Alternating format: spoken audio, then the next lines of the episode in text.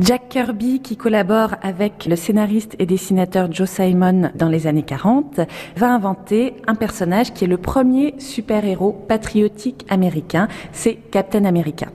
En 1940, la Seconde Guerre mondiale est déjà déclarée en Europe.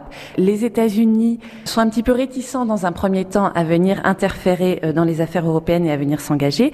Et Kirby et Simon sont tous les deux très concernés par ce qu'il se passe en Europe parce que ce sont des auteurs juifs et euh, la montée du nazisme me les inquiète énormément. En parallèle, Kirby, qui est un homme de rue, qui aime se promener dans les rues, euh, remarque que à New York, dans la rue, les petits garçons jouent à faire la guerre et qu'on a des petits garçons qui incarnent les méchants, donc les nazis, et d'autres qui incarnent les sauveurs. Et il se dit, tiens, pourquoi ne pas doter ces enfants d'un super-héros qui serait un super-héros patriotique américain qui viendrait libérer le monde de la terreur du nazisme et ce super-héros va être Captain America.